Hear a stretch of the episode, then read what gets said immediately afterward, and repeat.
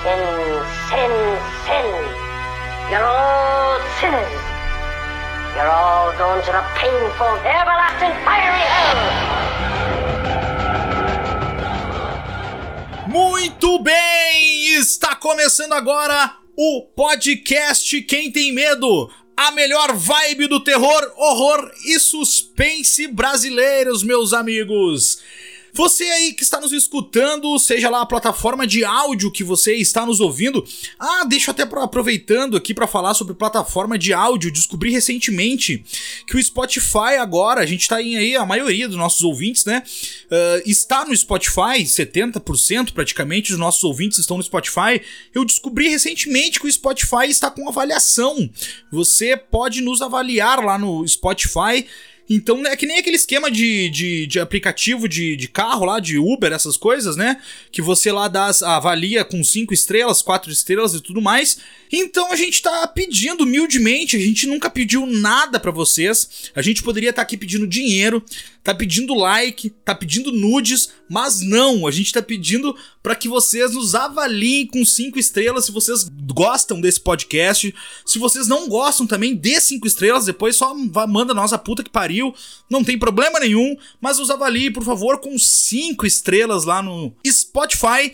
E se você não escuta pelo Spotify também, não tem problema nenhum, tá tudo certo, tá tudo bem. E chegamos mais uma vez naquele final de mês gostoso, né? Aquela quebradeira do pessoal aí, do, do povo brasileiro, só esperando o quinto dia útil chegar. Mas nós estamos aqui para quê? Trazer a alegria de vocês nesse final do mês, falando sobre os mestres do terror, aquele episódio mensal que a gente faz. A gente traz aquele especial sobre somente os mestres do terror. A gente já falou aqui sobre o pai do slasher, Toby Hopper, pode é, também outro pai do slasher pode ser considerado também, alguns consideram John Carter, o pai do slash, também já passou por aqui. A gente já falou também sobre o rei, o rei dos livros, o, o pai dos livros, Stephen King. Já falamos também, já falamos sobre o pai do, da renovação do cinema nos anos 90 e pai de Fred Krueger, uh, Wes Craven. E hoje estamos aqui, você já sabe que estamos aqui para falar sobre o pai dos zumbis, George Romero, né? Porra, George Romero, demoramos para falar sobre George Romero, que é um cara espetacular. Nós vamos uh, falar mais sobre ele daqui um pouquinho, mas também hoje temos convidados, obviamente, que vocês sabem que sempre que possível quando tem o Mestres do Terror, a gente tem convidados aqui. Hoje temos uma convidada que já passou por aqui, mas antes vamos começar pela casa, vamos nos apresentar primeiro para depois deixar ela falar com mais tranquilidade. Eu sou o Luiz e juntamente comigo está meu irmão de fé, meu irmão camarada, o especialista desse podcast, o cara que manja dos Paranauê, que manja rola também de vez em quando, né? De novo isso não, de novo isso não.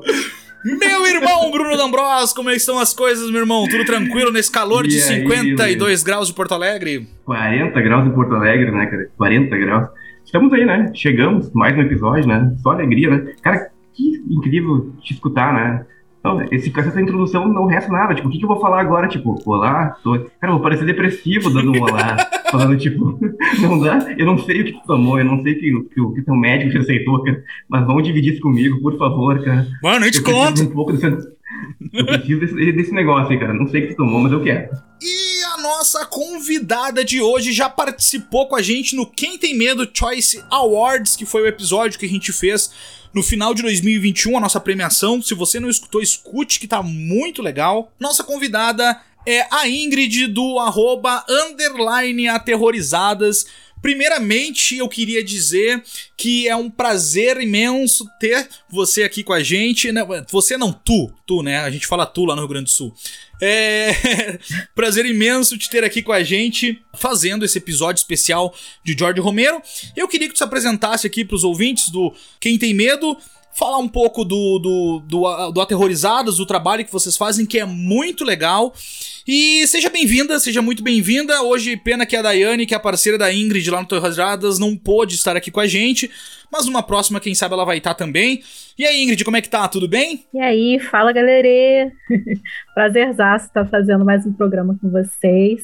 Acho que quando os malucos se encontram, né, dá certo, a gente recebe o convite de novo, né? Talvez por ter gostos aí duvidosos, né, que batem, ou a questão de não ter tanta, tanta tanto problema em estar tá criticando é, certas coisas, né? E aí bobear por isso que rolou o, o convite novamente. Mas agradeço a oportunidade de estar tá falando com vocês novamente. E hoje para falar aí desse grande mestre que eu gosto bastante, principalmente uh, das criaturas, né? Do qual ele foi aí o grande responsável por, por esse estilo que a gente tem aí de zumbis hoje em dia, né?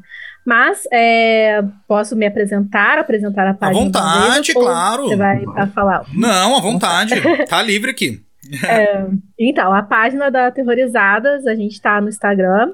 Uh, é feito por mim e pela Daiane. É, nós somos do interior do Rio de Janeiro. E a nossa página vai fazer dois anos agora em maio. Uh, e a gente é, geralmente traz aí filmes de terror, séries. Uh, a gente gosta de falar também sobre games também. Não sei se é da onda aí dos meninos. Sim. Mas um dia a gente pode falar também sobre games, que gostamos também. Gostamos de memes.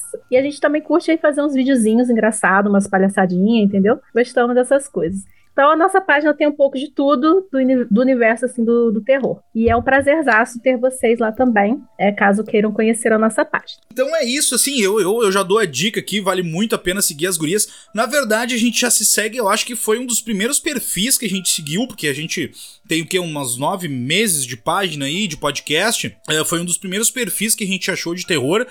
E a gente sempre curtiu o, o sempre curtiu tanto as fotos e as postagens, mas também o conteúdo, que é muito legal. Uma coisa que eu me identifiquei muito também com o perfil de vocês, e eu só fui falar isso quando a gente, lá no Quem Tem Medo Choice Awards, que eu percebi, pelo menos na minha visão, é que você. Eu até comentei isso lá também, que vocês gostam muito dos clássicos de terror, né? Pelo que deu para ver, né? Então, claro, a gente, se, a, a, gente se atualiza, a gente vê os filmes novos, obviamente, porque a gente tem que trazer as novidades também. É, assim, eu acho que é difícil viver somente dos clássicos, apesar de ter várias, muitas páginas boas que vivem só dos clássicos e, e falam, a, a, trazem só os clássicos, né? Mas, assim, a gente tem que trazer também as novidades, porque tem gente que gosta de filme novo e tudo mais. Uh, vocês também fazem isso, né? De trazer as séries mais novas, os filmes mais recentes também, mas vocês também postam muito coisa de clássicos, isso que, que, a gente é apaixonado pelos clássicos, né? Então isso sempre eu gostei da página de vocês por isso também. É, é. Lá na página a gente, na verdade, a gente buscou trazer alguns clássicos um tanto quanto esquecidos, né? A gente saiu um pouco da rota é, daqueles filmes mais conhecidões, né?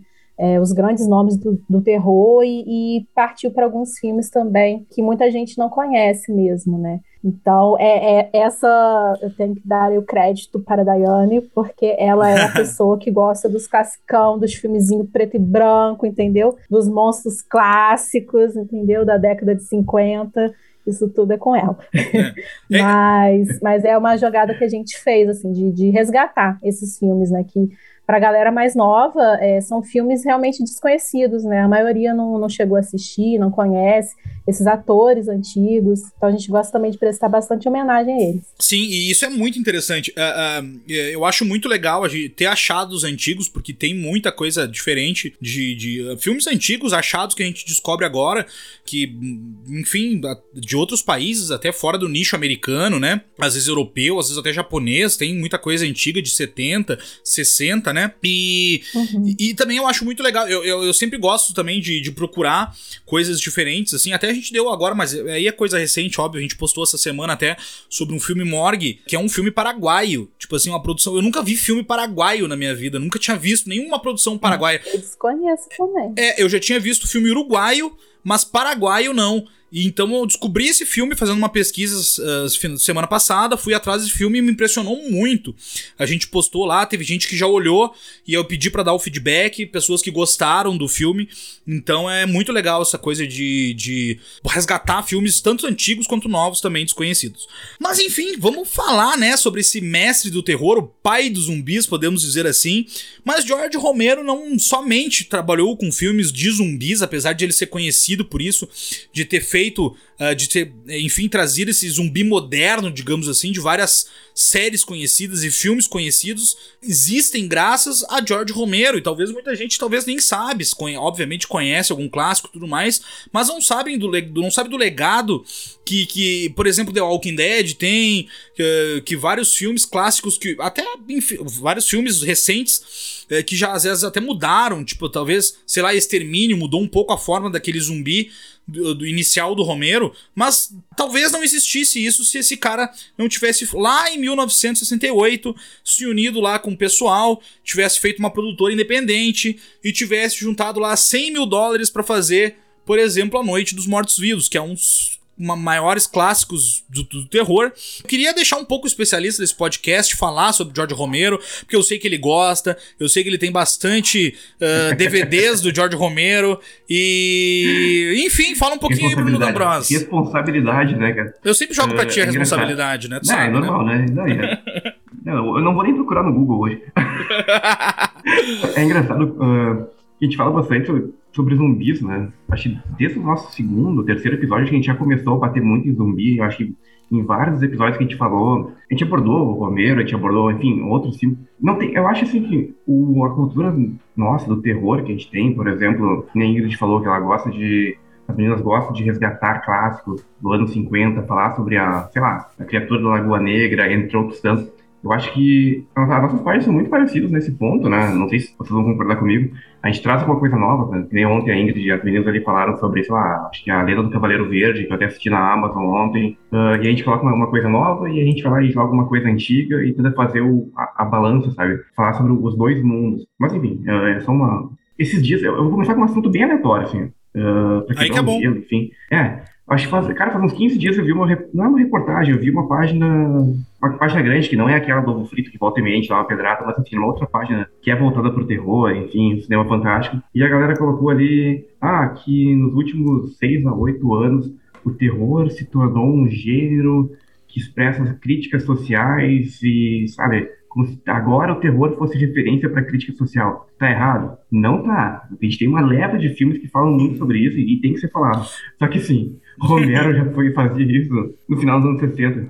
Basicamente, a maioria dos filmes do George Romero são críticas sociais. A gente pode falar sobre todos os filmes que a gente vai falar hoje, vai ter alguma crítica muito forte seja sobre consumismo, racismo, antissemitismo. Então, assim, os filmes novos têm coisas legais, tem muita coisa bacana. Tem, a gente fala bem sobre vários filmes, sobre vários diretores. De vez em quando a gente mete o pau, em alguns tem que ser metido, enfim.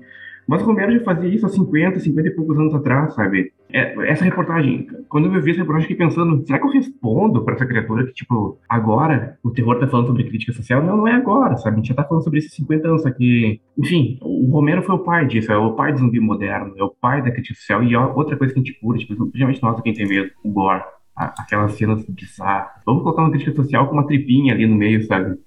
isso é do George Romero, sabe? Uh, acho que por aí, acho que a introdução do George Romero é isso, sabe? É a crítica social, principalmente o, o zumbi moderno, obviamente, por, ele é lembrado por isso, e o pai do gore. Existem filmes anteriores que tinha isso, existem alguns, mas eu acho que, tipo, anos 60 por 70, ali, os filmes do Romero, principalmente que participação depois dos anos 80, que a gente vai falar com Tom Savini, introduziram o nosso gore que a gente tem hoje, que foi referência que a gente falou pro The Walking Dead, Extermínio, Madrugada dos Mortos, enfim, é uma outra pegada, mas acho que o Romero foi o pilar, sabe? Ele foi decisivo pro cinema que a gente tem hoje. Foi muito antes do Exorcista, muito antes do Massacre da Serra Elétrica, muito antes da, sabe, da, cara, Colheita Maldita e todos os filmes uh, dos anos 70 ali, eu acho que o Romero foi o precursor do cinema que a gente tem hoje do terror, sabe? O Romero era um cara que gostava. E não achava que tu tinha que gastar milhões de dólares para fazer uma grande produção. Era pegar o, o simples e fazer o, o mais aterrorizante possível. Ah, Deu certo, funciona até hoje, né? É, os primeiros filmes dele ali foi tudo feito com baixíssimo orçamento ali. Até a trilogia do, do ali dos Mortos-Vivos ali, né? Toda, a, né? a, a noite, trilogia, a, né, a noite, o Despertar dos Mortos e o Dia dos Mortos foi feito com um orçamento muito baixo, né? Uh, Ingrid, uh, nessa introdução a George Romero, o que, que tu tem para falar pra gente? Mas estava aqui rindo da, dessa matéria que o Bruno comentou, né, em relação a dizer que agora que o terror está se tornando algo crítico, né, e realmente para quem acompanha é, terror há muito tempo, é, é risível você realmente ler uma parada dessa. Né?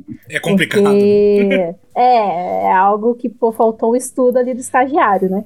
Mas, uh, em relação à produção dos filmes em si, né, do, do, do, Romero, não só a questão do baixo orçamento, né, eu acho muito bacana em relação aos próprios atores uh, que, que, faziam os filmes dele, né. Geralmente eram pessoas ali ligadas uh, à família, era é, é, muitas das vezes pessoas da cidade onde eles estavam gravando, né, para fazer ali a figuração, ou então um papelzinho ou outro ali que dava um destaquezinho a mais. E isso é muito bacana, né? Porque é, é, é que você pode realmente construir um filme, uma boa história, uh, sem ter um orçamento gigantesco, com coisas mirabolantes, com CGI para tudo quanto é lado, né? E atores consagrados, né? Você não, não, não necessita disso exatamente para fazer um bom filme. Então, é, Romero também é, consegue trazer é, é essa dica aí para a galera que está hoje em dia no terror, né? Que não necessariamente você ter um super orçamento astros aí de Hollywood, significa que vai ser um bom filme, né? Exato. Eu, até assim, no, geralmente a gente não entra fundo nos filmes, né? Porque a obra desses mestres do terror, assim, que a gente sempre fala, é muito vasta, né? Tem muita coisa boa ali no meio. Como também tem alguns deslizes, né? Isso é normal, né? Todo mundo comete, né? Uh, mas enfim, é, é, o que eu queria falar, por exemplo, assim, uh, o primeiro filme, né, A Noite dos Mortos Vivos, que é um clássico, assim, absoluto do, do terror, né? Uh, por exemplo, algumas coisas foram até feitas com um acontecimento sem querer, às vezes, por exemplo, assim, a, a, câmera preto e branco. Na época já tinha opção de como fazer em 68 colorido, mas o que acontece? Eles se reuniram seis pessoas para fazer uma produtora independente conseguiram arrecadar 100 mil reais para fazer o filme junto com o John Russo, né? É, que foi o roteirista, junto com o, o George Romero do primeiro filme. Então conseguiram arrecadar lá 100 mil reais, tudo mais. E, e, aí falando, bom, como é que a gente vai gastar esses 100 mil reais a partir de agora? Uh, bom, ó, é, né, foram fazendo aquela, aquela, os cálculos ali e tudo mais, falaram assim, cara, ó, sobrou pras câmeras tanto. Bom, mas aí não vai dar, vamos ter que fazer preto e branco. Só que isso contribuiu, a porra do preto e branco, pra talvez ser o que o filme foi hoje, né? Então, tipo assim, aquela coisa do. daquela coisa suja daquela câmera de 35mm, uh, uh, de ter o, o, a luz e a sombra em, em, vários momentos que precisa, né? Cara, se for, se for analisar, por exemplo, tu vai olhar hoje, eu tenho esse filme, um DVDzinho ali, não foi lançado, acho que foi em 2011, que foi uma, uma, versão remasterizada e continuava com as duas versões, a, versão, obviamente, preto e branco e a versão colorida, ali, digitalizada. A preto e branco ainda segue sendo melhor, cara. segue sendo pelo simples fato que quando tu assiste a, a obra, te remete a, a, uns filmes, por exemplo, A Torre de Londres, alguns filmes mais dos anos 30 ali, final dos anos 20, nesses anos 30. Aqueles filmes geravam muito mais elementos de terror do que muitos dos filmes que, que foram feitos depois, quando tinham muita luz, o sangue que tinha que trocar de cor, aquela coisa que a gente já explicou várias vezes, que o sangue às vezes em vez de ser vermelho era verde, ou era, sabe, por causa da questão da, da faixa etária, se colocasse um sangue muito vermelho, ia ser ter restrição para 13 anos, 14 anos, 16 anos. E o preto e branco não, cara. Tu, tu assistisse desde o Nosferatu, tu assistia A Torre de Londres, tu assistia a Noite dos Mortos Vivos, ele, ele continuava tipo, passando a mesma sensação do medo, aquela coisa, tipo, o, o, os elementos do terror. Tu não precisava ter um maníaco ali com um machado arrancando cabeça e voando sangue para todo lado para ser uma coisa de terror. Não precisava ser um jogos mortais para ser terrorizado. Tu precisava de elementos, tu precisava no meio do campo uma, um barulho de uma tábua, de uma porta, tu precisava ter um barulho de um, de um vento, tu precisava ter simples, eh, simples elementos que pareciam que tinham sido esquecidos no final dos anos 60. E o Romero veio com Noites Mortos Vivos, que, cara, que ah, o zumbi é lento, ele é lento, mas até então a referência que a gente tinha de zumbi anterior ao filme do Romero era lá o White Zombie dos anos 30, a gente falou sobre isso, que era uma pegada totalmente diferente, uma pegada sobre voodoo, sabe, que pegava lá uma coisa do haitiano, não era aquele zumbi ali que era um retrato distópico, aquela coisa, aquela o zumbi do Romero era a forma que ele, ele imaginava o ser humano, sem as amarras, sabe, livre de toda a burocracia que a gente vive no mundo moderno. Era, cara, cara, era como se fosse simplesmente um animal mesmo. Então, o filme, cara, eu acho que ele chegou numa, numa época certa, numa época precisa. E o Romero chegou com, com esse filme, a gente falou em outras vezes uh, sobre o A Brasil.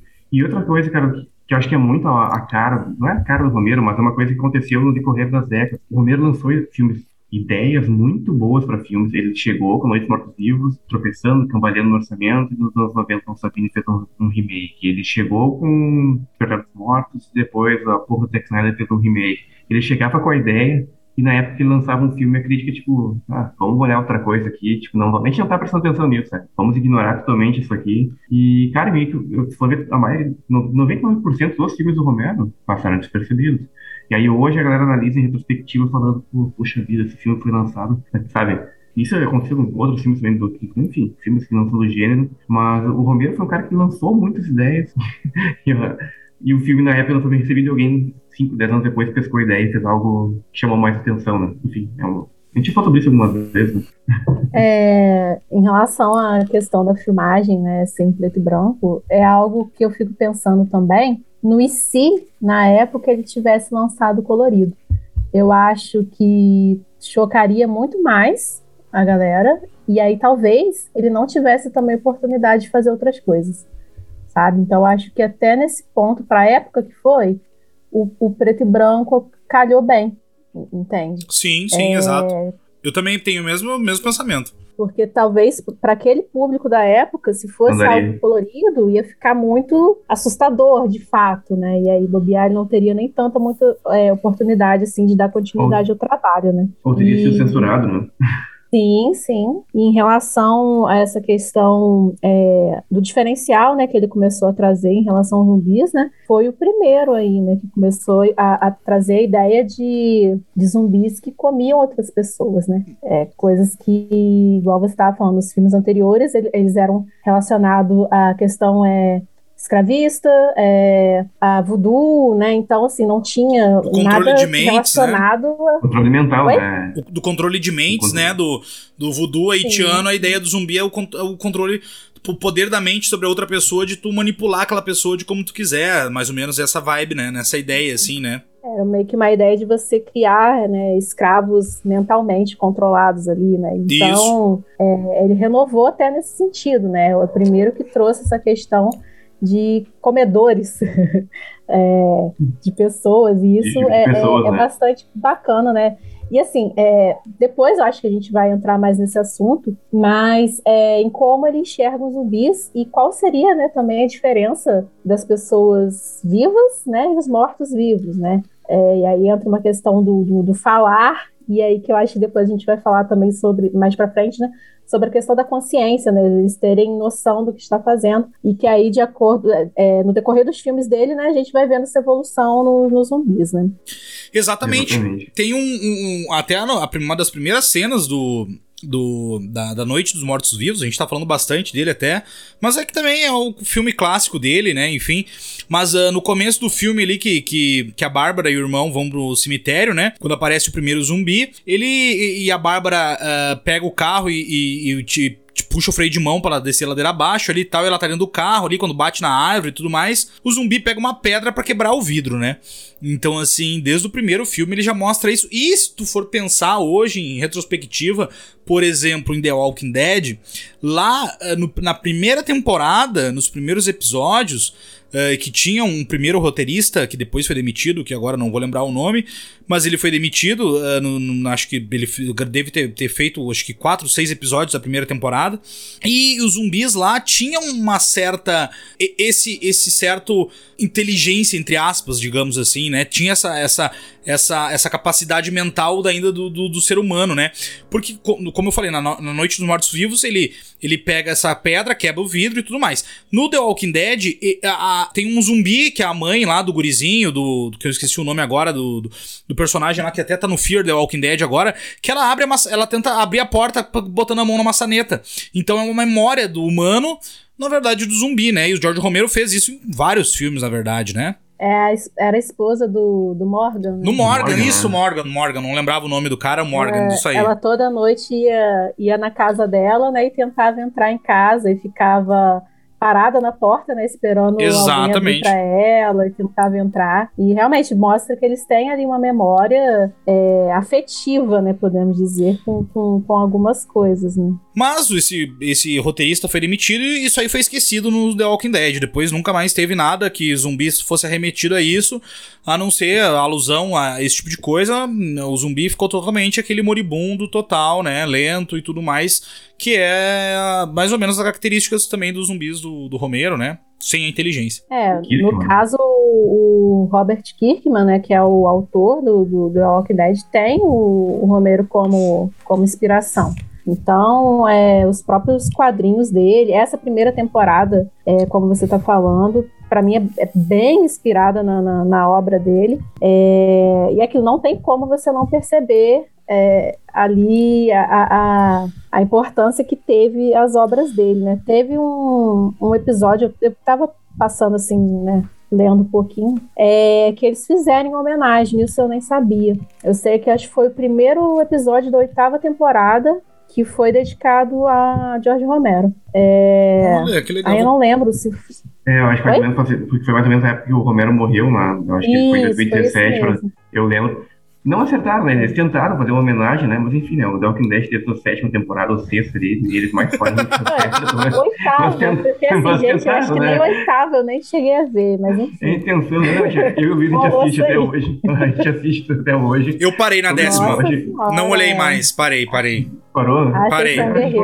Até o começo a gente falava, né? A gente assistindo, toda vez a gente reclamava dos episódios que parecia que era ladeira abaixo, era inacreditável, né? Mas enfim, eles começaram os quadrinhos ali, né, a HQ, o, o Kirkman ele, ele bebeu muito na fonte, a própria ideia do, do spoiler espacial, de como foi que as pessoas viraram zumbis, é a mesma ideia do Romero, né? Não foi um vírus nem nada, né? Foi algo que veio do espaço, né? Ai, já apareceu isso no quadrinho. Eu tô aqui, ai gente, tomando Não, eu vi, é, isso aí é só spoiler, né? Mas é, eles, eles beberam muito da fonte, né? Que a ideia do Romero foi essa, depois de muitos anos ele falou, né? Na própria A Noite Mortos Vivos eles falam alguma coisa sobre isso de leve, né? Tem, tem. Mas, mas foi, foi um bem do espaço, né? Enfim. E... O padrinho eu, eu parei de, de ler depois da morte da, de uma das personagens, que eu fiquei meio, meio, meio chateada, que era a que eu gostava mais. Aí eu parei de ler, aí agora assim, né? Então, né? Ah, tá. Não sabia. Bebeu, bebeu fonte, né? pra gente finalizar até a Noite dos Mortos Vivos e falar sobre outras obras, eu até queria trazer aquela uma curiosidade que o preto e branco. Uh, uh, o preto, a gente já falou do preto e branco, mas uma coisa que o preto e branco pôde ter a oportunidade de ele fazer foi o sangue do, do, do filme. Que, como era o, o, filme de baixo orçamento, a gente já falou, o sangue era feito de chocolate, né? Derretido. Porque, como era preto e branco, não, não, não tinha cor, né? Então o sangue do, do, da Noite dos Mortos Vivos era simplesmente chocolate derretido. E foi muito legal, porque o chocolate derretido é grosso e o sangue humano é grosso, não é fino, né? Não, mas uh, o sangue realmente humano é, é, quando tem alguma morte violenta de alguma coisa assim, ele é grosso, sai sangue. Aquele não é sangue fino, é grosso, né? Então. Viscoso. É, o, é aquela coisa viscosa, né? Então o chocolate acabou dando uma, um realismo pra, pro filme, né? Era uma curiosidade. Brilho, né? É, tinha o brilho também, é. Mas era uma curiosidade que eu queria trazer pra gente falando, continuar falando aqui da trilogia dos Mortos-Vivos e a gente pular 10 anos depois e falar um pouquinho, por exemplo, do Despertar dos Mortos, né? Porque a gente não falou até da crítica da volta dos Mortos-Vivos, que é uma crítica mais uh, racial, digamos assim, por trazer primeira, a primeira vez que teve um, um, protagonista, né? Um ator principal negro nos filmes de terror, uh, que é o personagem do Ben, né?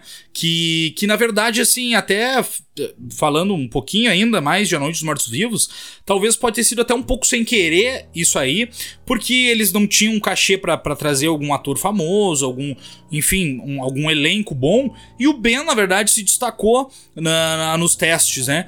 Então ele acabou pegando o, o, o personagem principal do filme e eles tiveram que reescrever algumas coisas e acabou se tornando um tom de crítica também. Mas enfim, vamos passar para O Despertar dos Mortos, o segundo filme da trilogia aqui, que também tem uma crítica social. Mas antes disso, não, vamos passar para Ingrid aqui de novo a palavra, porque ela quer falar mais um pouquinho sobre A Noite dos Mortos Vivos. em relação à noite, né, esse primeiro de 68, não só essa questão do, do, do protagonismo é, negro, né?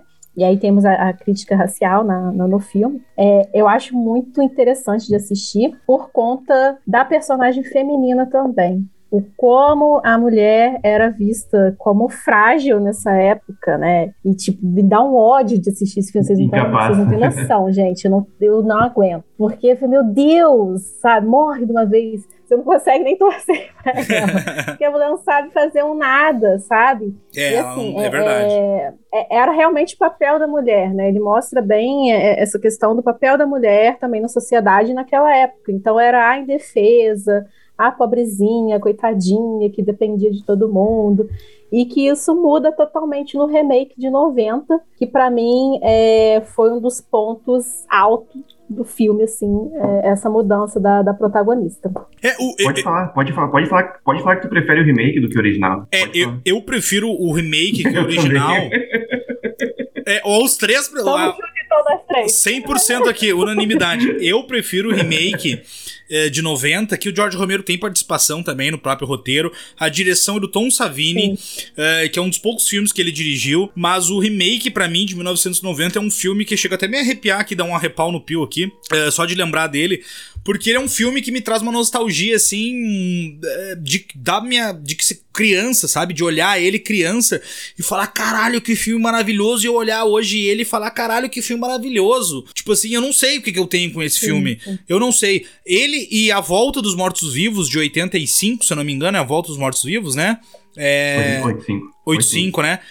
São uhum. dois filmes de zumbi para mim que eu olho e eu olho ele hoje com a mesma. Uh, eu tenho a lembrança de ver ele criança e eu tenho a, a, a nostalgia me dá. E, e, esse filme me remete à mesma coisa que eu sentia quando criança. Que filme foda, sabe? E, e, são poucos filmes que me fazem isso. E esses dois filmes, quando eu olho A Noite dos Mortos Vivos de 90, sério, é puta, que filme foda, tomar no cu. E então, assim.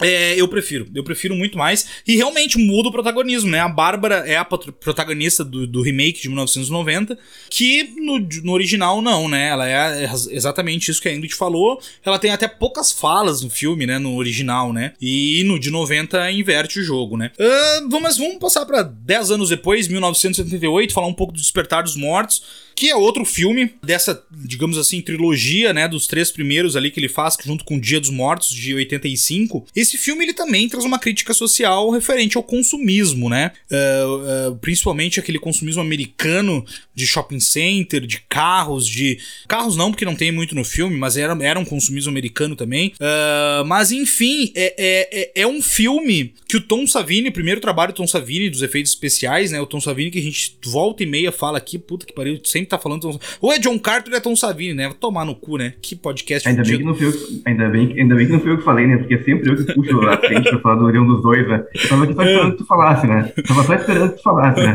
Puta que pariu. Não, e é isso que eu ia falar também, porque ele, além de fazer as, a, os efeitos ali de maquiagem e tal, ele também atua no filme, né? Um dos motoqueiros lá e tal, que aparece lá da metade final do filme, né? Aparece na metade final do filme. Uhum. É. Esse filme tem uma curiosidade muito legal que eu acho que é, é, é muito foda, né? Porque é isso que eu falei, eles também. Ele já tinha feito, acho que uns 5, 6 filmes depois, ou até mais, o George Romero. E na hora de fazer o Despertar dos Mortos, ele não tinha eh, achado verba ainda para fazer. Olha que absurdo isso. Depois de tudo que ele já tinha feito, ele não tinha verba para fazer o Despertar dos Mortos. O que que aconteceu? O Dário Argento e o Cláudio Argento, os irmãos Argento, né? do, do, que a gente não precisa falar, a gente já falou também aqui, outro que, puta, que sempre tá falando desses loucos, né?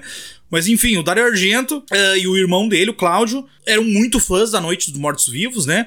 E eles falaram, ficaram sabendo que o George Romero queria fazer e tava procurando uh, orçamento, procurando grana, verba, né, de arrecadação para fazer o Despertar dos Mortos.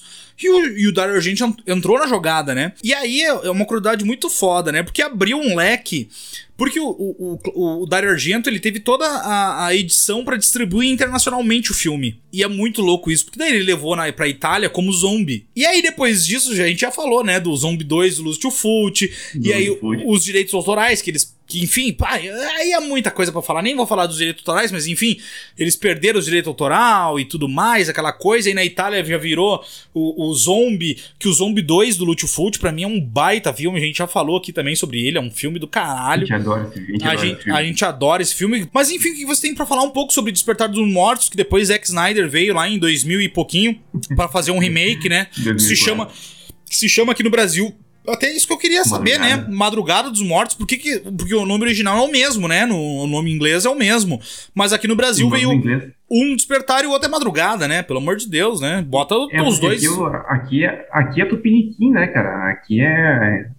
Não dá, não dá pra entender, né? A gente pega vários exemplos de filmes. O melhor exemplo que a gente tem disso agora é o, é o filme de 2021 ali, que é o, o Ataque dos Cães, cara, Netflix, vê que não, que não tem nada a ver com o ataque não tem nenhum cachorro naquele filme, não tem nada que remeta Até tem uma simbologia ali e tal. E que a Netflix colocou como ataque dos cães, e até uma galera do Brasil se, se manifestou ali, pô, Netflix, por que, que chegou com esse nome aqui no, no Brasil e a Netflix se reservou o jeito de não responder? Então, assim, se a Netflix também não responde agora, que tem uma galera pra xingar, cara, antigamente a galera não ia responder porra nenhuma, né? A gente tem, vários, tem milhares de exemplos, né? Poderoso Bom, Chefão, o melhor deles, né? Se a Netflix vê o que a gente coloca no, no que a gente marca eles sempre, né? Se eles vê lá, eles, eles não sei porque é que não, não nos deu o bloco ainda, né? Denuncia, né?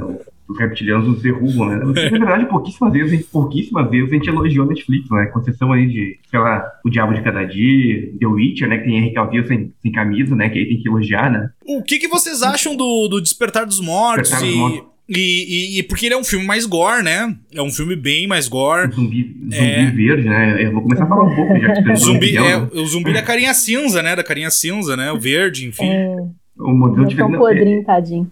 Ele era diferente, né? Uma coisa interessante, né? O, como o Romero demorava entre um filme e outro, né? Pra encaixar as peças, né? Não, não tinha aquela necessidade de cada dois, três anos tem que fazer uma coisa de um filme atrás do outro, vender. Dez anos, né, velho? Dez anos, não. E, e assim foi a vida inteira do Romero, né?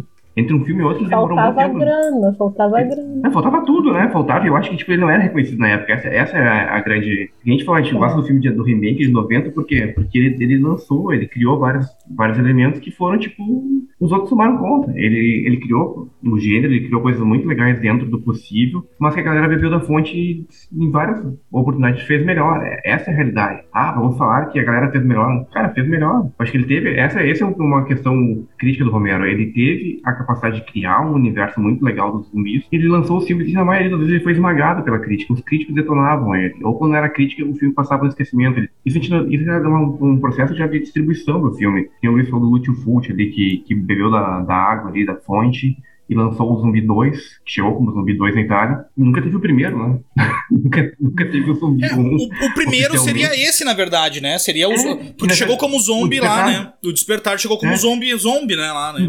Na verdade, e tanto o Despertar dos Mortos chegou em vários lugares do mundo com números diferentes, né? Ele tem milhares de nomes diferentes. E aí, quando o Lutfoot pegou ali para fazer a ideia dele, inclusive o Lutfoot também saiu prejudicado, porque o Zombie 2 também foi lançado como Ilha, do, Ilha dos Mortos, dos Mortos, não sei das quantas. Né? Ele, também, ele também teve problema no lançamento. Ele se beneficiou de uma falha do sistema ali para lançar, mas ele também foi, de certa forma, o filme dele. Isso, a prova viva é que 40 e poucos anos depois, muita gente, tipo, é o Zombie 2 é um filme despercebido. É um filme que principalmente por ser italiano, não é um filme que foi feito nem na, na Inglaterra e nem nos Estados Unidos, que era. Um país da Europa! Um país da Europa, né? O seu então, idioma assim, é o holandês! É holandês. Mas enfim, cara, o Despertar dos Mortos, cara, falando sobre o Romero, assim, eu acho que o, alicerce do filme é a crítica, ele falou a expansão dos subúrbios, ali, aquela coisa do shopping center. O Romero falou isso várias vezes em vida.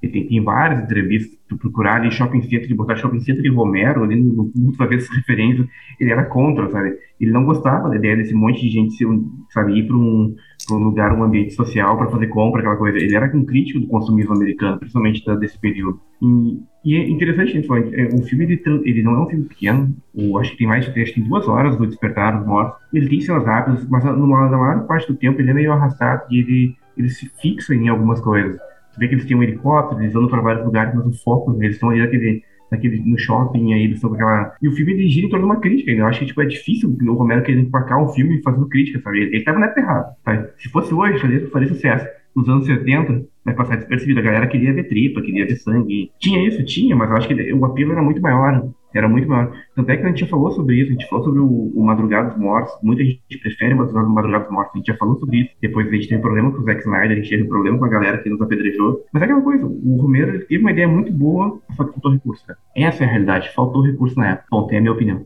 Ah, e, e assim, né, esse filme de 78 novamente traz protagonistas fora da curva, né? Você tem o protagonista negro, você tem a protagonista mulher, né? Acho que em relação a, a ao não fazer sucesso também, é, pelo tipo de filme que ele fazia, pela época também o terror, ele tinha um apelo também sexual muito grande, coisa que nos filmes do, do Romero a gente não tinha. Então pode ser uma das coisas que, que talvez é, ele não tenha alcançado tanto sucesso, né? Então, assim, acho que, que, que a década de 70 para 80 a maioria dos filmes com, com baixo orçamento, né, tinha um apelo uh, uh, sexual ali feminino muito grande. E aí era o que chamava a galera para assistir. E, pô, o Romero não tinha isso, né? Então, assim, ou você vai porque você gosta dos filmes dele, né? Ou você compra a ideia, ou você vai para ver peitinhos. E a galera que viria ver peitinhos na época. Então, Exato. Pode ser uma das coisas que também ele não... E o Despertar, ele tem também, além do próprio terror, o gore, né? Um pouco mais do gore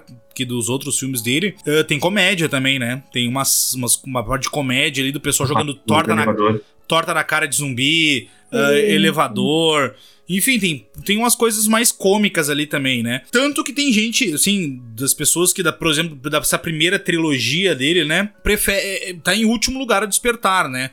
Digamos assim, eu já vi muita gente que fala isso, né? Pra, pra te falar que o Despertar foi o último filme da, da, da trilogia que eu cheguei a pegar para ver. E vi, assim, tem poucos anos. Tem uns anos atrás que eu, que eu peguei para assistir, que eu nunca tinha parado para assistir. E achei engraçadíssimo algumas coisas. É, assim, não, não zoando, né? Mas, pô, pela época, né? Mas é, os zumbis em si, né? Aqueles zumbis meio cinzento, meio esquisito. Eu achei eles com uma textura muito de bolo, assim, sabe? Na hora que mostrava eles comendo, a galera. Parecia um bolo, ele, sabe? Eu falei, eles são meio caricatos, né? Eles é, são muito é. caricatos, né? Eu achei isso muito engraçado, mas a história em si é muito maneira. É, a questão da, da, do perrengue que eles começam a passar, né? É, a primeira, primeira coisa, eles começam a se divertir ali dentro do, do, do, do shopping, né? Do shopping. É, Sim. Quem nunca imaginou, né? Ficar preso dentro de um shopping. Uma coisa maravilhosa. E é a crítica, né? né que, que, que o filme traz, né? Fica tenso, né, gente? É, é, é, a crítica que o filme traz, né? De tu, né, começar a se vestir o próprio personagem ali que, que eu me esqueci o nome dele agora ali, que ele, ele tá o da SWAT lá, um deles ali, ele começa a botar uns terno, aí botar uns anel e tudo mais, e é o que, o que, o que, o que a gente faria se estivesse num shopping naquela situação, né? Não é? Tanto quanto. tipo assim, por exemplo, o, o, o, tem um personagem dos motoqueiros lá que entra, que é o Tom Savini, tá lá no meio, né? Que, tipo, eles uma começam. Corrente. É, e aí ele tem um que pega uma bola de boliche, cara. Uma bola. Por que, que tu precisa de uma bola de boliche no apocalipse zumbi? Mas talvez porque o cara sempre quis ter e nunca pôde, tá ligado? Tipo assim, é essa é o negócio, é o lance. Mas enfim. Que podiam, né? A gente, a gente falou aqui, por exemplo, A Noite dos Mortos Vivos. Por que a gente falou da trilogia? Porque, por que, que é uma trilogia? A Noite dos Mortos Vivos ela traz o início de, uma, de, uma, de um apocalipse zumbi. Como seria o início numa casa, num campo e tudo mais. O Despertar do Mo dos Mortos, ele traz uh, uma coisa de, de, já cidade grande, né? O shopping center já tá uma cidade tomada pelos zumbis. E, sim, sete anos depois, em 85, ele traz o Dia dos Mortos, né? Que aí é já meio pós-apocalíptico. Apocalíptico. Olha, um litro de cerveja já faz a dicção, ficar uma boesta. Uh, uma merda. Então, a, o Dia dos Mortos de 85 traz uh, esse pós-apocalíptico, né? Da, uh, da, fechando essa trilogia inicial, porque depois, nos anos 2000, enfim, ele continua com Terra dos Mortos, Diário dos Mortos, enfim, aí é outra coisa que a gente vai talvez comentar. É, Ilha dos Mortos comentar aqui. Uhum. Mas daí ele já traz esse mundo pós-apocalíptico, já com zumbis tomando a Terra. E eu queria saber o que vocês acham daí do, do Dia dos Mortos de 85, que aí tem o zumbi. O... tem a, o... eu, tem o... eu sempre falo dele. Tem o Boob, é que tem um recorte muito bom do, do, do, podcast Quem Tem Medo, né? Fazendo propaganda a nós mesmos, né? Fazendo a metalinguagem, né? Uh, que é o, o Bruno D'Ambros falando, fazendo uma crítica sobre Army of the Dead, do, do Zack Snyder falando que até o zumbi retardado do Dia dos Mortos era mais inteligente que os zumbis do Zack Snyder. é verdade, cara. Mas aí é outra coisa, aí é outra coisa. É outra história, né? Não vou falar mais uma vez do Zack Snyder nesse podcast, porque eu não aguento mais criticar aquele filme. Uh, não sei se vou começar a falar, cara. Eu acho que eu vou, não sei, não sei se eu vou na contramão ou não. É, é engraçado a gente falar sobre o Dia dos Mortos. Eu tenho esse DVDzinho também, né? E curiosamente eu tenho essa eu gosto de assistir. Uh, outro filme que sofreu com baixo orçamento, ele foi tão baixíssimo orçamento que a, que a galera que trabalhou na figurantes, cara, desse filme, eles ganharam um dólar e um boné, os deles ali que, participaram da gravação do filme, sabe? Um dólar, pô, cara, comprava um cachorro quente na época, sabe? Mas beleza participar. É, eu acho interessante o Dias Mortos. Cara, eu não sei. A Ingrid falou ali que o, Despertar foi, talvez seja um terceiro lugar da, da lista dela. Eu acho que pra mim tá no terceiro lugar. E eu acho que da, da eu prefiro o Dia dos Mortos como fosse o meu primeiro lugar, assim, tipo, eu acho que não foi um filme que sofreu no lançamento, uh, se analisar em retrospectiva, ele foi massacrado pela crítica, mas tem explicação também. Cara, ele é um, um filme totalmente diferente dos anteriores do, do, Romero, eu acho que ele é mais visceral, cara, eu, bom, já tinha o Greg Nicotero trabalhando nessa época ali com, com o Romero, cara, mas é o que mais mostra tripa, né, é o que mais mostra, tem uma cena bizarra ali, cara, que tem um estripamento com as mãos ali. Tem, bizarro. E, e quando, eu assisti, quando eu assisti a primeira vez esse filme, eu pensei, tipo, cara, esse filme é muito legal. Isso ficou na minha cabeça, esse filme. Uh, eu gosto muito de dos Mortos. Tem, tem o, o, o zumbi ali, que, que, é mais inteligente que o zumbi do, do Army of Dead, enfim. Cara, esse filme teve um remake no, no, no, início dos anos 2000 que não, não vale nem a pena ser, ser citado. Eu acho que deixa pra lá, vamos esquecer que teve, teve um remake. Que eu comprei DVD também. O que é mais engraçado é que eu odeio o filme, mas eu comprei o DVD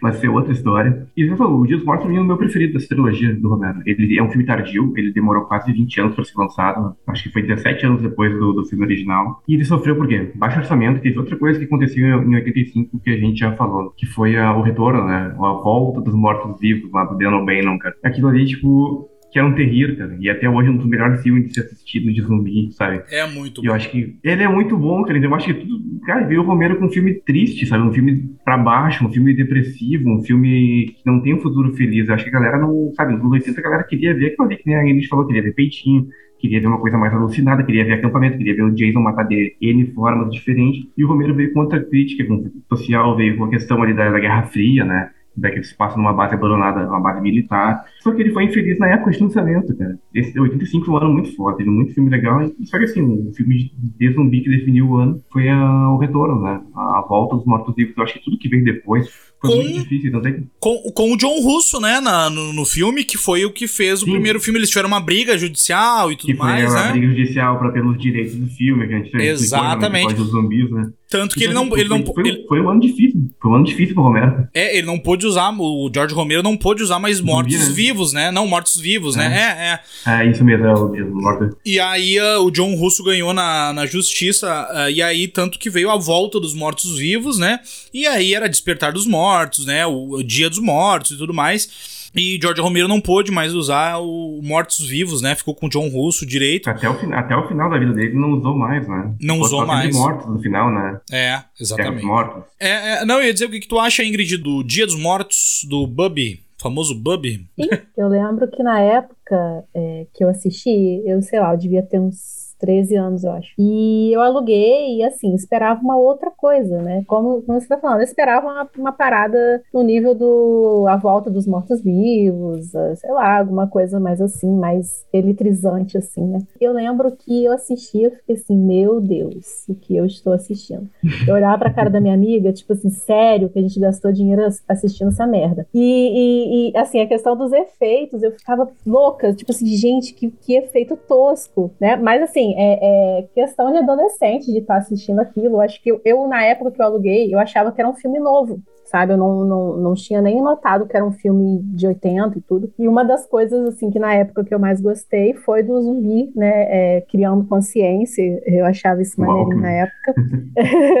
Mas é, depois, né, com os anos e tudo, eu reassisti o filme e eu fiquei, caraca, que filme foda. Que mensagem que, que ele traz e que agonia que ele está. Ele é um filme angustiante, é um filme que você é, realmente você termina, você não tem muitas perspectivas de algo bom acontecer acontecendo. É, uma porque ele se passa num local só, e isso também foi problemas né, em relação à produção, né, em relação ao orçamento porque era um filme que era para ter acontecido mais cenas também fora da base e tudo mais na cidade, mas questões aí de dinheiro ele não conseguiu Teve fazer. poucas cenas, né? Sim, é basicamente só o começo do filme, né, que Exato. é fora da base. É a questão da locação do local também, eles tiveram bastante problema com, com o local. Então, assim, é, a gente quando para para realmente estudar um pouquinho, ler sobre, você pensa, pô, cara, que foda, sabe? O trabalho da galera na época. E a história em si é, é a segunda que eu mais gosto também. Eu gosto mais do que até do, do Despertar. É,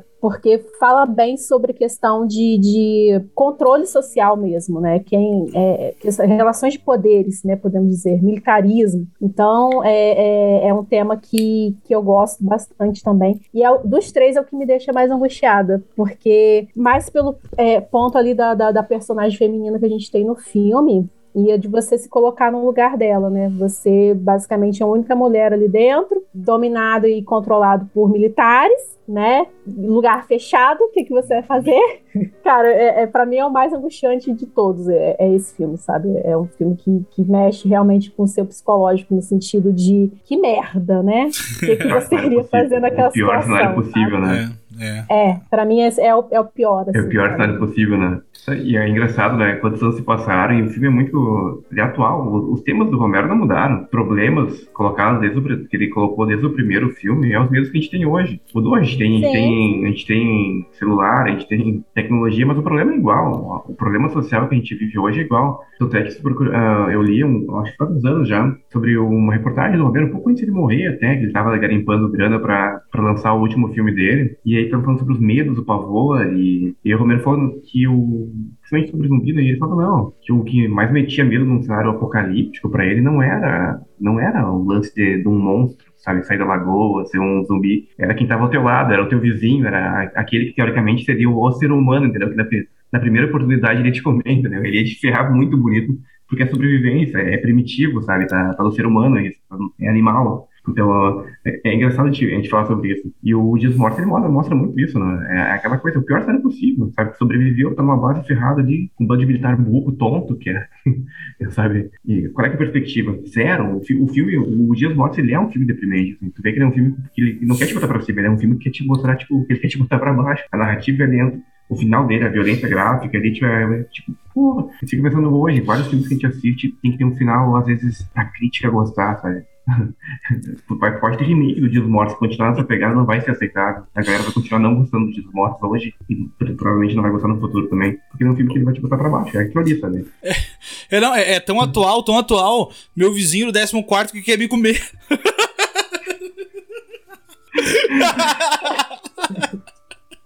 É é o Puta que pariu. Vamos mandar, um- vamos- vamos mandar um salve pra ele aqui no, no podcast. Se, se ele escutar o podcast, agora tá ferrado. Ele vai te esperar pra carregar as compras, né? É o João, é o João. Mandar um abraço aí, João, João. 14. Uma outra coisa que me veio à cabeça agora, o Romero tinha umas ideias no filme, eu acho que vocês vão concordar comigo. Todo filme do Romero tem um personagem muito. Não, não só um. A maioria dos personagens retardados, eles estão propensos a morrer da pior forma possível, porque parece que eles não têm neurônio. Aí tu pensava assim, enquanto eu assistia aquele filme, tu pensava, como é que isso é possível? Como é que eles são tão burros? Aí tu pensava, não, isso não acontece. Acontece sabe? Porque a gente tá há dois anos de pandemia. E aí, tudo que a gente imaginava que, tipo, não, não é possível, ninguém vai ser idiota o suficiente. Cara, a pandemia nos mostrou que a galera é realmente. Pura muito burra. verdade. Mas, bem, continuando aqui, eu queria trazer dois filmes dos anos 90 pra gente comen- comentar meio por cima. Um deles, na verdade, eu só queria falar aqui. Se você chegou até este momento deste episódio especial sobre Mestres do Terror de George Romero e gosta de Maligno, não só gosta de Maligno, mas que acha Maligno um filme original. Nossa, Maligno é um filme mais original dos da década. Nossa, Maligno é o filme mais original do James Wan. Nossa, Maligno é o filme mais original dos originais dos originais. Você tem que ver um filme que George Romero foi diretor em 1993 e é baseado numa história, num livro de Stephen King chamado A Metade Negra. 10 minutos que você ver desse filme, você vai se decepcionar com a originalidade de James Wan e vai falar assim: James Wan, me desculpe, você é um copião do caralho! É engraçado a gente falar isso, né? É engraçado porque faz tempo que a gente tá falando, desde o primeiro, a gente viu Maligno na primeira semana, a gente, a gente sei lá, nem sei quantas vezes a gente já falou do, do Maligno. Galera, assista, a gente só pede, a gente já Dez fez uma minutos. postagem sobre isso. Dez. Assistam, 10 minutos! assistam a Metade Negra, não precisam. 10 minutos! Tem gente que, tem gente que fez 10, pô, já mandou 10 mensagens pra nós xingando o Maligno, não adianta mandar xingamento pra nós, a gente não vai levar a sério. Assistam a Metade Negra, depois a gente continua. Não. É simples. Ah, eu Exatamente. não sei por que, que vocês não me chamaram pra falar mal de Maligno. Pô, olha aí. Vamos fazer um episódio só falando mal de mais Não se Maligno. preocupa, não se preocupa mal. que vai ter uma continuação. Maligno Vamos- vai ter uma continuação. Vamos, vamos fazer um episódio só pra falar mal de Maligno, porque pra falar bem, tem milhares de podcasts, milhares falando bem. E, e milhares de postagens e tudo mais, mas falando mal. E, e o falar mal dá engajamento, né? O pessoal que fala bem vai lá, só pra depois criticar falando assim: ah, vocês não sabem de nada, vocês são todos ignorantes. Ignorante. A gente que é ignorante, né? Eles são o filme original. O James Wan é original. Nunca existiu isso na história do cinema e nem na história mundial do, das histórias das histórias. Mas a Metade Negra, 10 minutos que você assistir esse filme, a gente nem vai entrar muito aqui adentro de Metade Negra, mas 10 minutos que você ou lê o livro, enfim, eu não li o livro, não posso falar do livro, Uh, mas uh, faz falar nisso, já falando de Stephen King, de Stephen King, ele botou no Twitter dele que Maligno era uh, uma história maravilhosa. Ele botou um negócio assim, ele, ele fez isso um post. Isso foi zoeira. Isso foi zoeira, cara. Isso foi zoeira do Stephen King. Porque, cara, é, é inacreditável. É, é 10 minutos, sério, os 10 primeiros minutos já mostra tudo o que o que Maligno mais ou menos foi, assim. Da parte da operação. Enfim, o resto do filme é, é, é diferente, claro, é, é, outra vibe e tudo mais. Mas, enfim, vocês já assistiram Metade Negra? O que, que vocês acham desse eu filme? Porque é um filme que, assim, como é que eu vou falar? Ele não tem nada a ver com zumbi, obviamente, né? Os dois, os dois próximos filmes que eu quero citar aqui é porque não é zumbi. Então é legal a gente trazer essas coisas diferentes do zumbi, né? Porque George Romero, como a gente já falou, né, pai do zumbi, tem o legado dele nesse, nesse, nesse subgênero do terror, mas tem vários outros filmes e esse é um deles que não tem nada a ver, né? Bruno D'Ambros, eu sei que tu já viu esse filme, o que, que tu acha? Uh, não, eu gosto. Acho que até o ano passado, quando a gente assistiu, né, com o Maligno, a gente começou com a, com a crítica, que era só nós falando mal do Maligno, acho, e mais poucas pessoas, enfim, estavam postos ali a, a tomar pedrado. Eu até te falei, ah, Luiz, assiste novo Maligno, 10 minutinhos. E aí tu, tipo assim, ali, o Maligno, a Metade Negra tá na Darkflix, né? A gente já cansou de fazer propaganda da Darkflix agora, não vou fazer propaganda, mas enfim, ele tem em outros lugares piratas também. Não é que o James copiou tudo. Não, ele só bebeu da fonte quer não poder mais, sabe? E a galera. Não é nem um filme dos anos 50, é um filme dos anos 90, sabe? Uh, eu gosto foi uma pena, sabe, analisando essa perspectiva, foi uma pena não ter falado com o Pablo do Papo Infinito, no episódio que a gente falou sobre o Stephen King. Mas é que não tinha Maligno ainda, ou já tinha, não me lembro. É, foi, foi, não, foi bem na época do lançamento. Não né? foi em agosto, né? É ver... Não foi em agosto, é. eu acho. É, e não foi, tinha. Eu acho que foi, foi, perto, né? É, Maligno foi 10 de setembro, se não me engano. E aí o episódio do Stephen King, eu já vou pegar aqui. Exatamente era próximo, o Pablo poderia contribuir mais com a gente, porque o Pablo leu todos os livros do Stephen King, acho que é uma das maiores referências que a gente tem aqui no Brasil. Cara, Metade Negra é isso, né? Eu, ele, eu acho que plantou a, a semente para vários outros filmes ali, e é uma, uma, época legal ali, porque o Romero, por exemplo, não, foi, ah, o Romero não dirigiu o Zumbi, não, o, Romero, o, o Romero fez o Creep Show, ele foi diretor, o Romero fez também o Martin, que é um filme sobre vampiro, Vampiros. é um filme também, também tem até um filme estranho sobre vampiro, né? Que ele tem mais sede de, de viver do que, enfim, de, de sangue. E tem Metade Negra, cara. É interessante a gente falar, porque a gente fez aquela postagem lá, tirando onda com o, o Maligno, que fez um post que. Basket Case que com... o Maligno é a fusão de Basket Case com o Metade Negra, né? E uma galera não gostou, cara. A galera segue defendendo o Maligno. Então a única coisa que, a gente que eu tenho da minha parte é falar, por favor, assistam, se possível. É ali, cara, uma hora e meia ali, é tranquilo. Mas a galera não assiste, velho. Ele prefere acreditar na mentira do que ver a verdade. E fazer 20, e fazer 20 postagens lá no nosso, no nosso post, tá? Defendendo o maligno. Beleza. Posso, a gente pode até não concordar com a opinião, né? A gente vai defender até a morte o direito da galera se expressar. Então, assim, é claro, é óbvio. A metade negra, assistam. É um apelo que a gente tá fazendo. Assistam, porque daqui a pouco vai ter Maligno 2 e vocês vão continuar insistindo no erro por favor, assistam. A Ingrid não chegou a ver Metade Negra ainda, né? Não, gente, isso vou ficar devendo. É um filme muito legal. Claro, é uma história baseada em Stephen King. Porra, aí é. Aí também, tu cagar Stephen King, um cara que já tem toda uma bagagem, aí também é pra fuder, né? Mas assim, é, é, é se tu for ver também, não é um filme com um orçamento muito grande, não. Tem vários efeitos ali que tu vê que é um filme, tipo assim, é feito naquele orçamento ali mínimo, né? É naquela, naquele orçamento justo, limitado, né? Exatamente, é. Não, Exatamente. o Romero, ele, ele não conseguia nada com muito orçamento, cara. É impressionante. Podia ser uma obra do Stephen King, cara, que ele continuava limitado ali. Tipo, até que o filme ele tem uns cortes muito rápidos por não ter. Uh, só ver que no final ele tem um apelo um pouco mais ali de. uma parte mais de computação, de leve. Mas o filme inteiro ele, ele, tem cortes rápidos, justamente porque eles não tinham grana, sabe? Só que pra, pra, pra contos, pra, pra, o Clip Show funcionou bem. Eu adoro Clip Show. Só que pra outros filmes não funcionou, sabe? O Metade Negra funciona dentro do possível. Cara, a gente conhece, tipo, o Ulisses. Quando a gente fez a postagem, o Ulisses enlouqueceu ali, que tinha. Ah, maravilhoso. Cara, a Metade Negra é legal. É, é legal. Ela tem bastante referência. Muita coisa foi aproveitada em outros filmes futuramente. Mas no começo, outra vez ele sofreu do mesmo problema de não ter verba. Ah, tipo, era muito limitado. Bom, o principal. O filme ele tem pouquíssimo, o elenco ele é minúsculo da Metade Negra. E ele, ele, tipo, ele fica em pouquíssimas.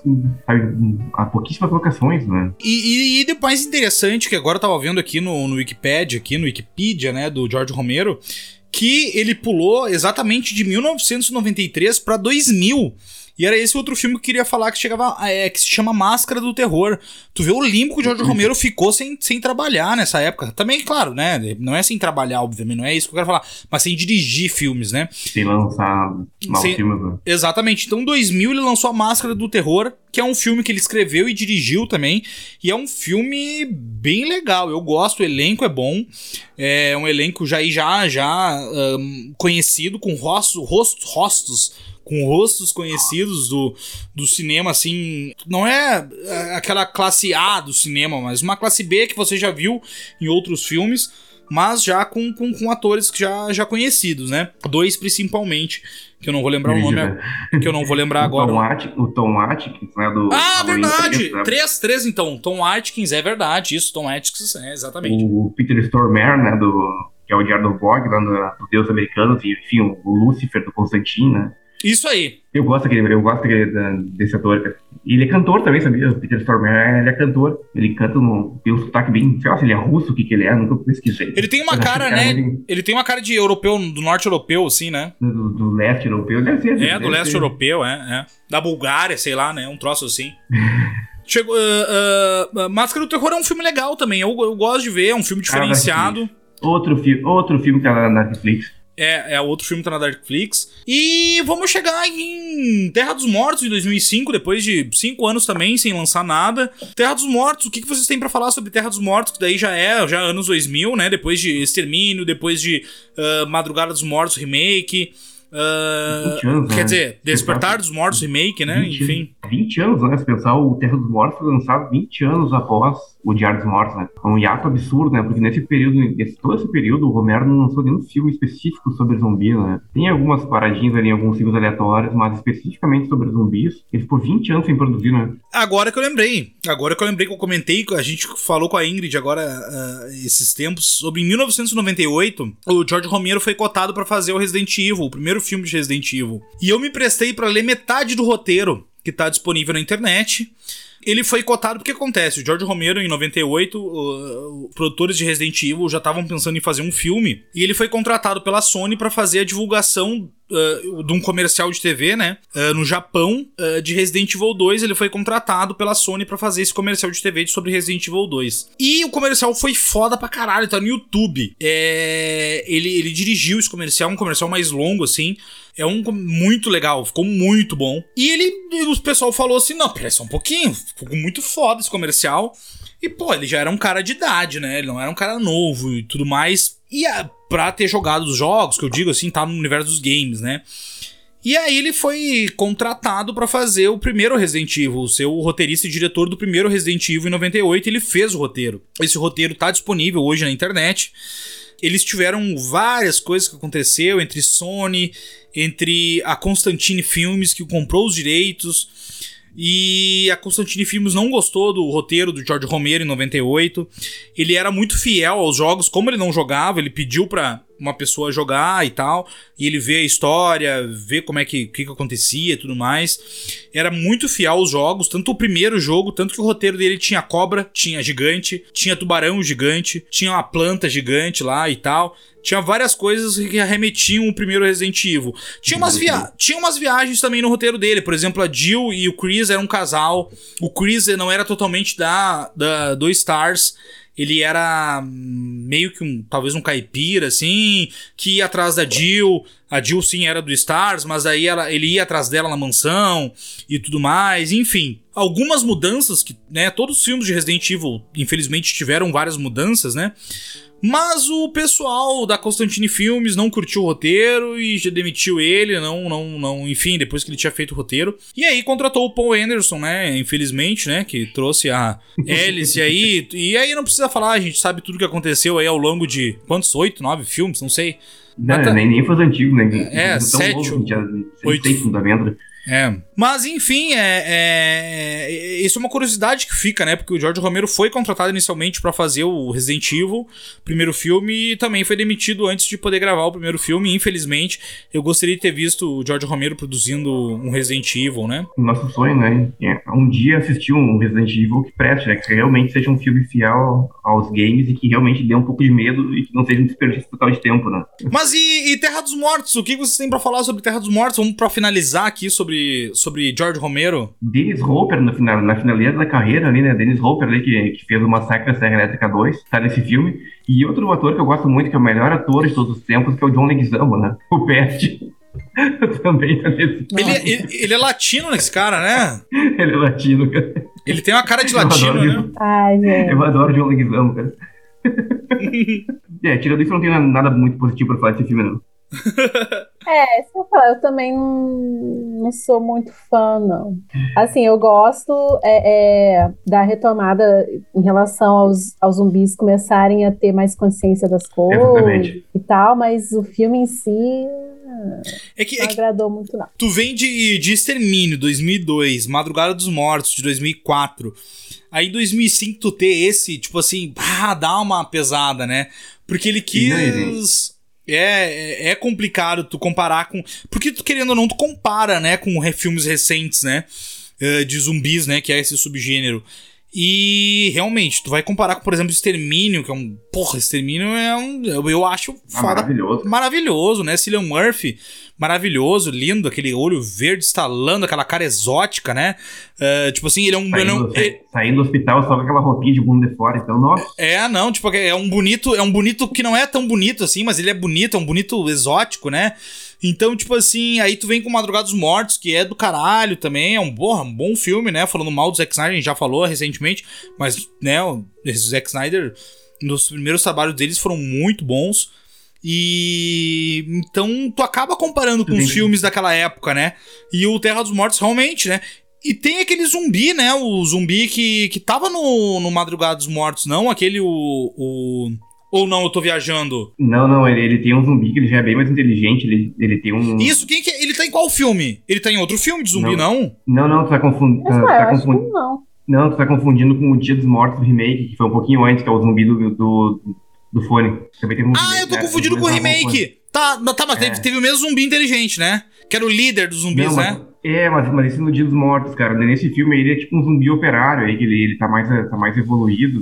Tá, então é isso, e tô confundindo. Não é na é. madrugada, é nesse aí, tá. É, cara, o, o Terra dos Mortos é um, um, salto, na verdade, né? Os zumbis são mais evoluídos, são mais inteligentes, já tem o, o conceito de líder ali, né? Já tem a. Só que assim, o filme tem uma pegada caricata, né? Tem o personagem do Dennis Hopper, ele é meio que o líder lá da, da cidadezinha, lá da cidadela murada e tal. Só que ele tem uma pegada muito caricata, cara. Eu acho, eu acho que foi um dos primeiros filmes ali na finaleira, né? Porque a gente ainda vai falar de dois filmes ali que são desnecessários, mas enfim. O Romero tentou dar um toque caricato, tentou dar uma, sabe, surfar aquela onda de vamos botar um zumbi aqui, mas vamos tirar uma onda um pouquinho mais engraçada, cara. E ele meio que falhou. Mas pra mim foi o último filme realmente de zumbi do Romero. Porque depois disso ele teve o, o Diário dos Mortos e o Ilha dos Mortos, que eu acho que eu não vou falar mais nada no seu título. Simplesmente uhum. dois filmes que eu não vou recomendar pra assistir.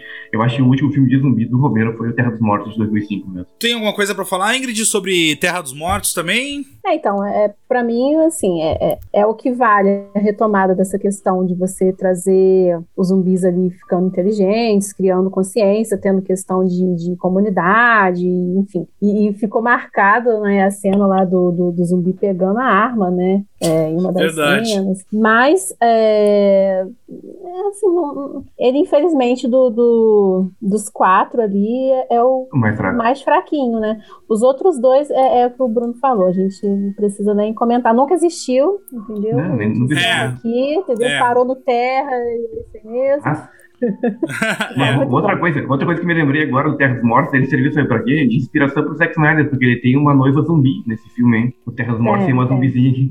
Enfim, parabéns pro Zack Snyder aí pra botar aquela zumbizinha lá também no filme do Arms Dead, lá que eu não vou superar tão cedo esse filme. É, o Zack Snyder que tem uma tara pro bebê zumbi, né? Vou te contar, né? Porque tem no Madrugada e tem no. É. Tem uma tara bebê zumbi, né? Feti fetichista, né? Fetichista, né?